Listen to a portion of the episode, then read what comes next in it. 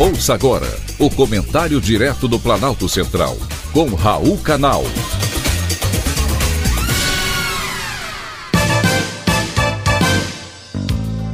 Queridos ouvintes e atentos escutantes, assunto de hoje: mídia regulamentada.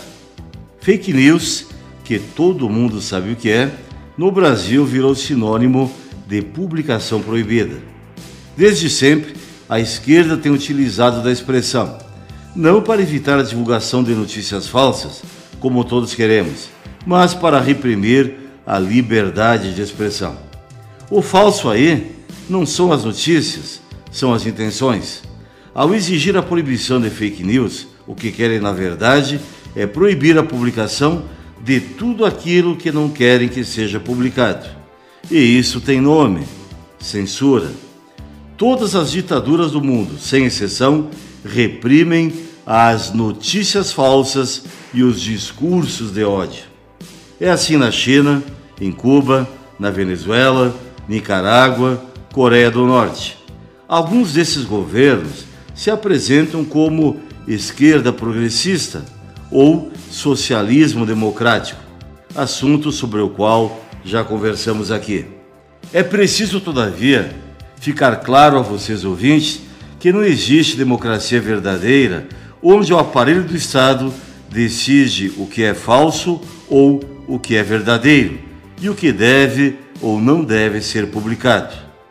Desde que tomou posse, o presidente Lula defende uma regulação das mídias digitais para separar o joio do trigo, com o objetivo de tentar evitar a disseminação de fake news na internet.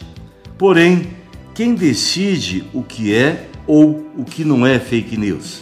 Um GT, grupo de trabalho, que vai ser criado pelo governo, com nomes indicados pelo governo? A tentativa de regulamentar a mídia já foi defendida em outros momentos por Lula. Em seu segundo mandato, como presidente, a Secretaria de Comunicação Social do governo chegou a elaborar um projeto para criar um marco regulatório da comunicação eletrônica. Entre outros pontos, o texto propunha a criação de uma agência reguladora para a comunicação social. A ideia não chegou sequer a ser enviada ao Congresso Nacional e foi engavetada na primeira gestão de Dilma Rousseff. E agora, de novo, o assunto volta à tona. Se alguém, ao se manifestar nas redes sociais, prejudica a sociedade ou qualquer cidadão pode ser processado e punido por injúria, calúnia e difamação. Para isso, existem leis que devem ser cumpridas e respeitadas. O contrário é ignorar o conceito universal de liberdade de expressão.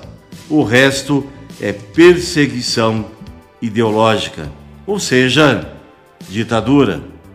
Foi um privilégio, mais uma vez, ter conversado com você.